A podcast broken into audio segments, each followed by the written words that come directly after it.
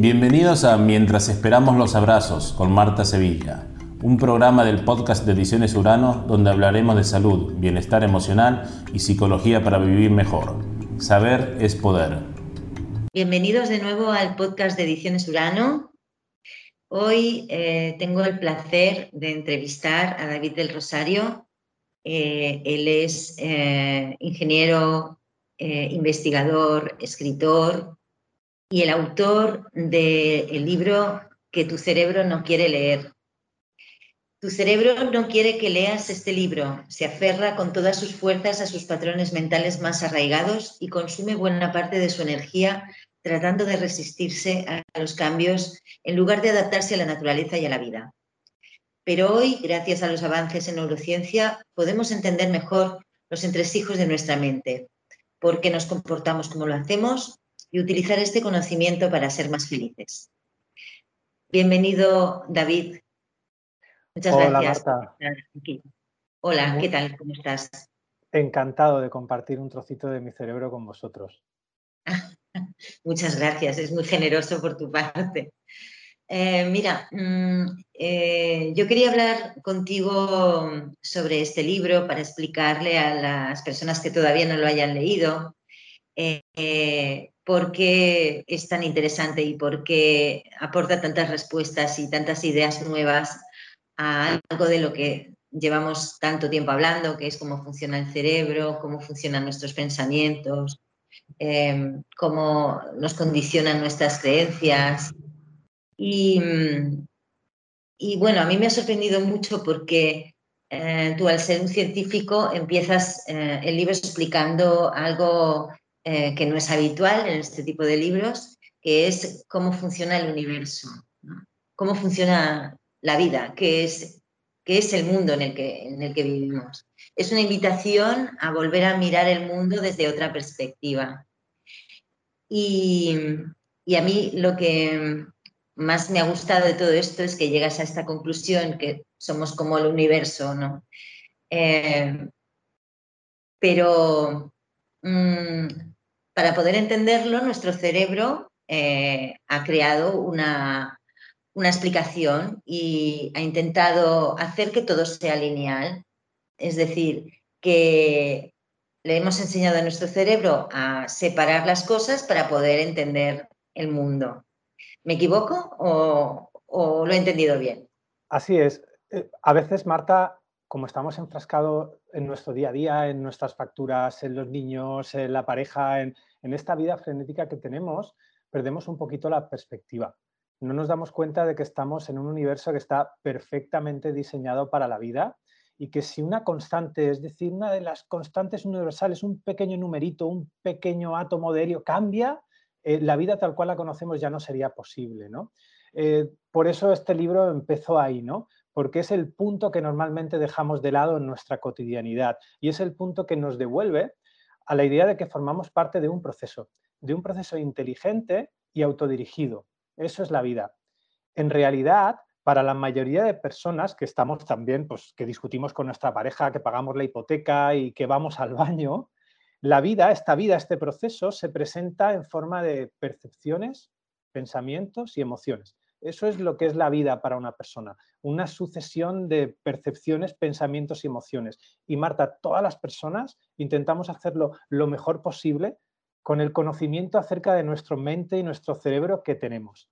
Y eso es la vida humana.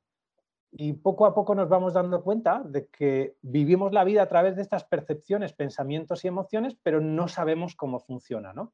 Y aquí la neurociencia es donde tiene mucho que decir, ¿no? Donde realmente puede ayudarnos ya no solo a entender, que es el primer paso, sino, ojo, a empezar a comportarnos, Marta, de manera coherente con cómo funcionamos, a empezar a hacer las paces con aquello que pensamos y aquello que sentimos. ¿no?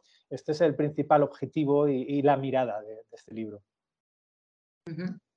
Em, me decías eh, que tú siempre que escribes lo haces a partir de algo que has investigado. Em, ¿Cuál fue la investigación que te llevó a escribir este libro? Esta, eh, mira, curiosamente, lo que me llevó a escribir este libro fue una vivencia personal. eh, yo estaba en una situación de vida en la que desde fuera nada podía ir mejor.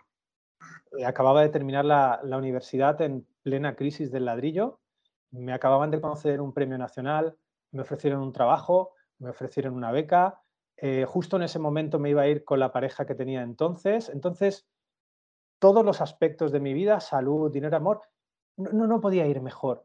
Sin embargo, Marta, un día me levanté con un vacío que nunca antes había sentido.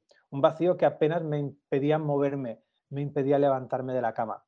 Entonces empecé a hacer lo que hace todo el mundo, que es tratar de aislar el origen de aquello que me estaba pasando. Lo primero que me vino a la cabeza fue un, yo no quiero este trabajo. Entonces dejé ese trabajo. ¿Sabes cómo me sentía, Marta?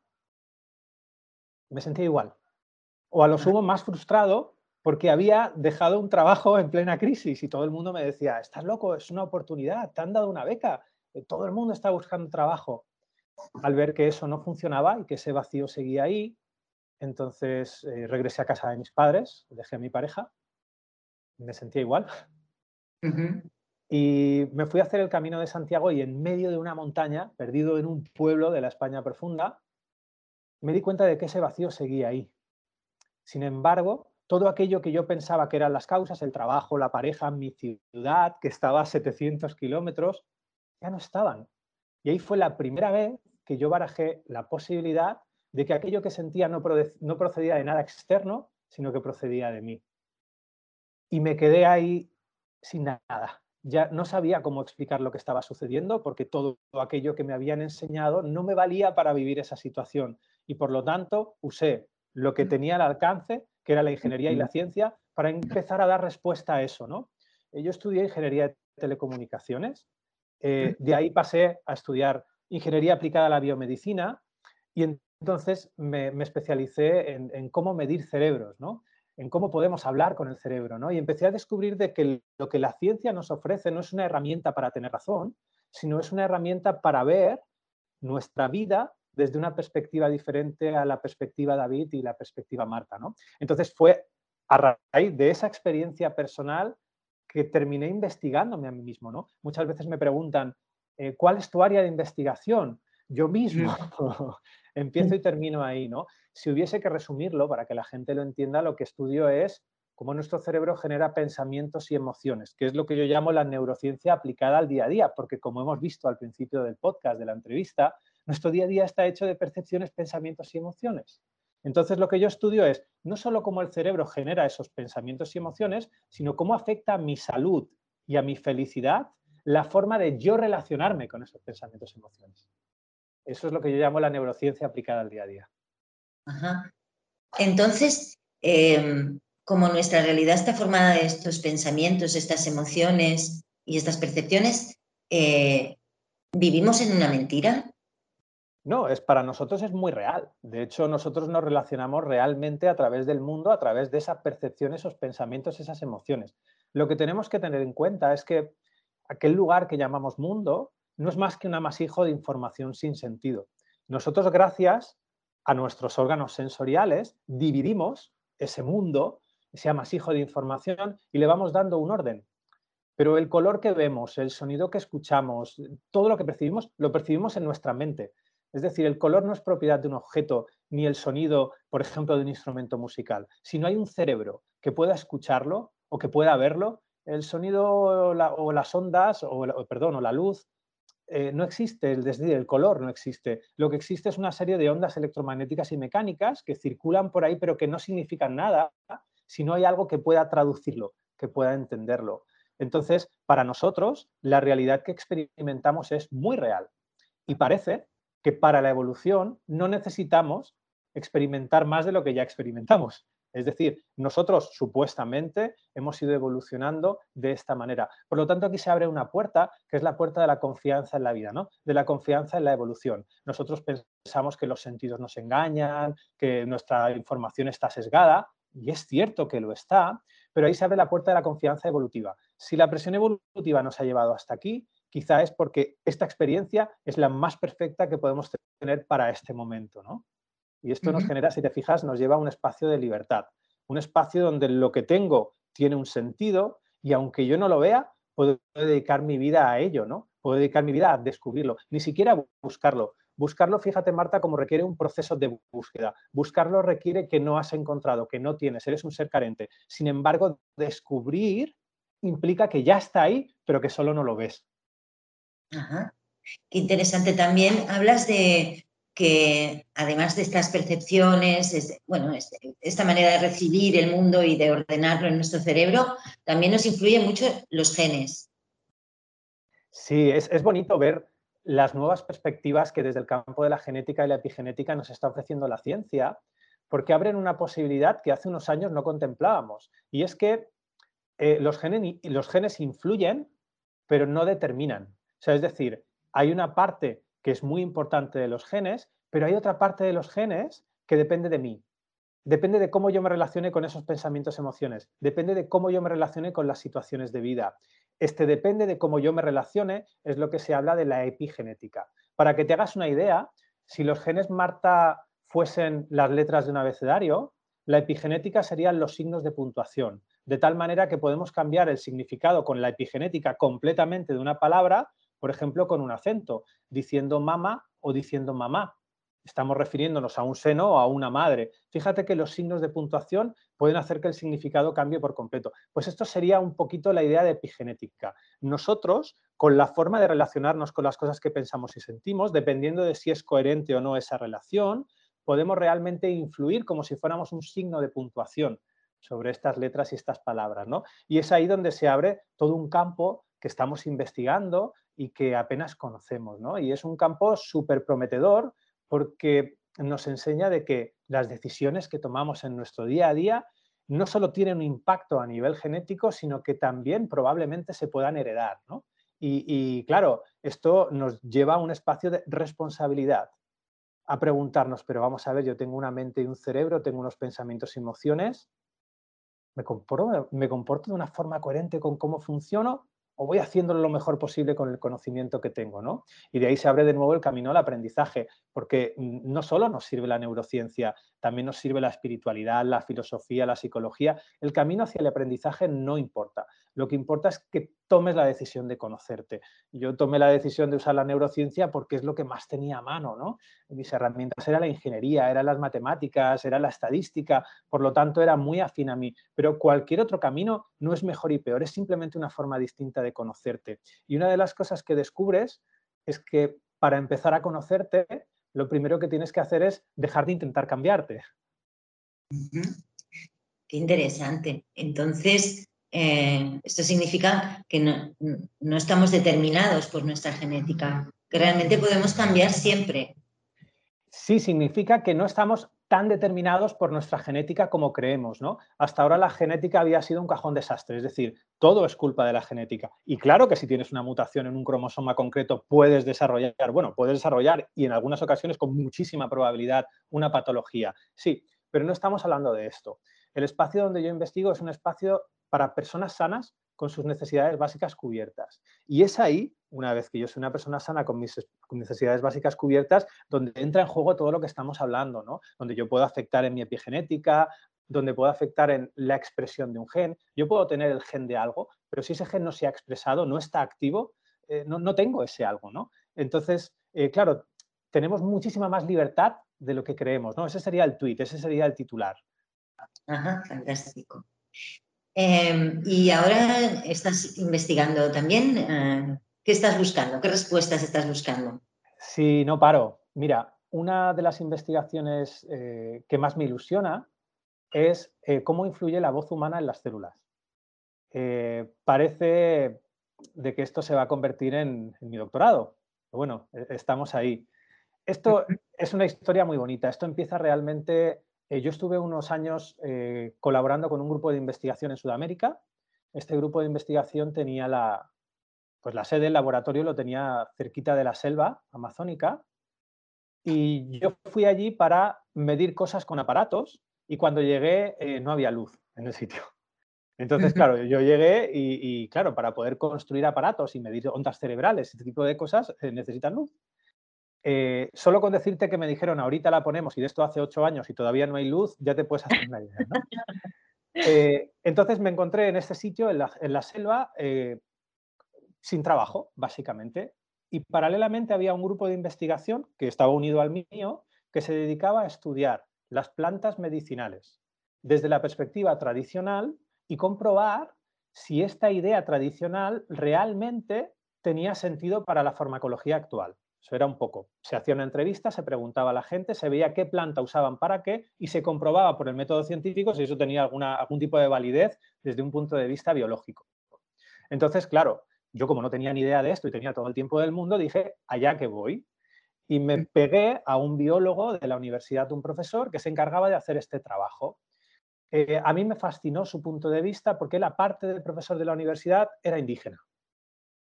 Entonces, claro, cuando yo veía que él antes de recoger la planta medicinal le pedía permiso a la planta, literalmente le hablaba a la planta, mi mente cuadrada de, estudiante de universidad, ¿no? O de recién eh, licenciado en la universidad, decía, ah, pero este hombre, ¿qué está haciendo? O sea, ¿realmente esto tiene algún efecto sobre la planta?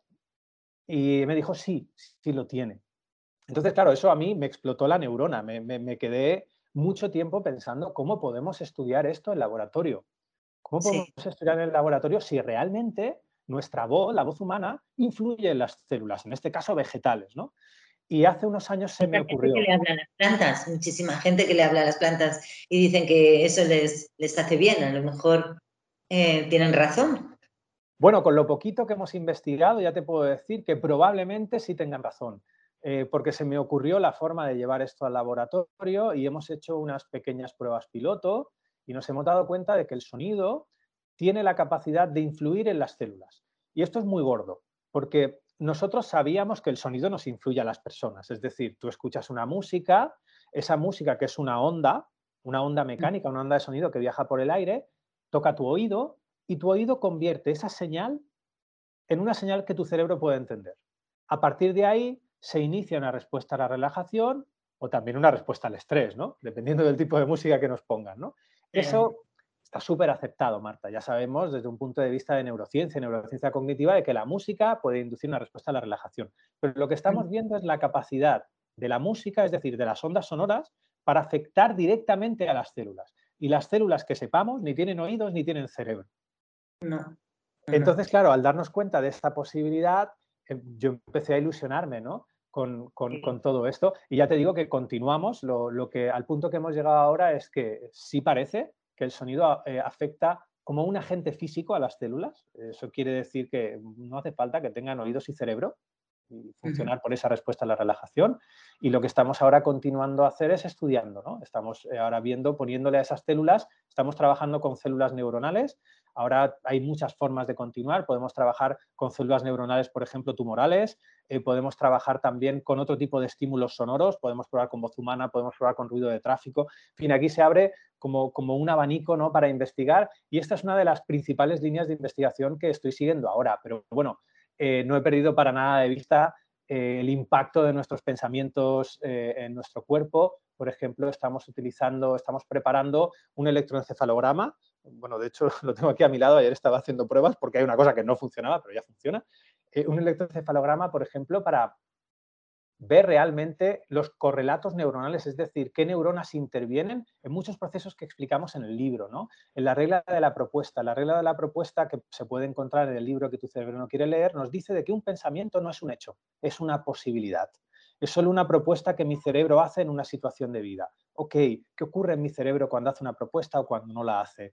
Luego, por ejemplo, en el libro se ven también la regla, la regla de usar o tirar, que nos enseña que, al igual que pasa con un brazo o con una pierna, cuando yo uso mucho un brazo me pongo cachas porque cuando yo lo uso, mi cuerpo destina energía y destina proteínas a cuidar ese músculo y cuando dejo de usarlo, enseguida pierdo masa muscular, porque parece que la vida se rige por una premisa que se llama o lo uso o lo tiro. Pues una de las respuestas, por ejemplo, que estamos buscando con este electroencefalograma, que no es más que un sensor que se pone en la base del cráneo y puede medir la actividad de las neuronas piramidales, es decir, las neuronas más cerquitas de nuestro pelo, bueno, al que le quede, a mí me queda ya poquito, pero este, este sería el paso, ¿no? Es decir, vale, eh, ¿qué mecanismos neuronales utiliza mi cerebro para aplicar la regla de usar o tirar? ¿no? Estas son pequeñas hipótesis que vamos comprobando que vamos haciendo. También estamos entrando en el mundo de la empresa para ver cómo afecta la productividad, el hecho de yo comportarme de una forma coherente con cómo funciono. Estamos viendo que esto es infinito, ¿no? Y menos mal que muchísima gente se está sumando a, echar una mano y cada vez tengo más apoyo y, más profesionales que están colaborando en, algo que me apasiona, pero que al final tengo dos manos y un cerebro que cada vez tiene menos neuronas. o, más, sí. A veces queremos abarcar muchas cosas, desde luego que vas a necesitar ayuda.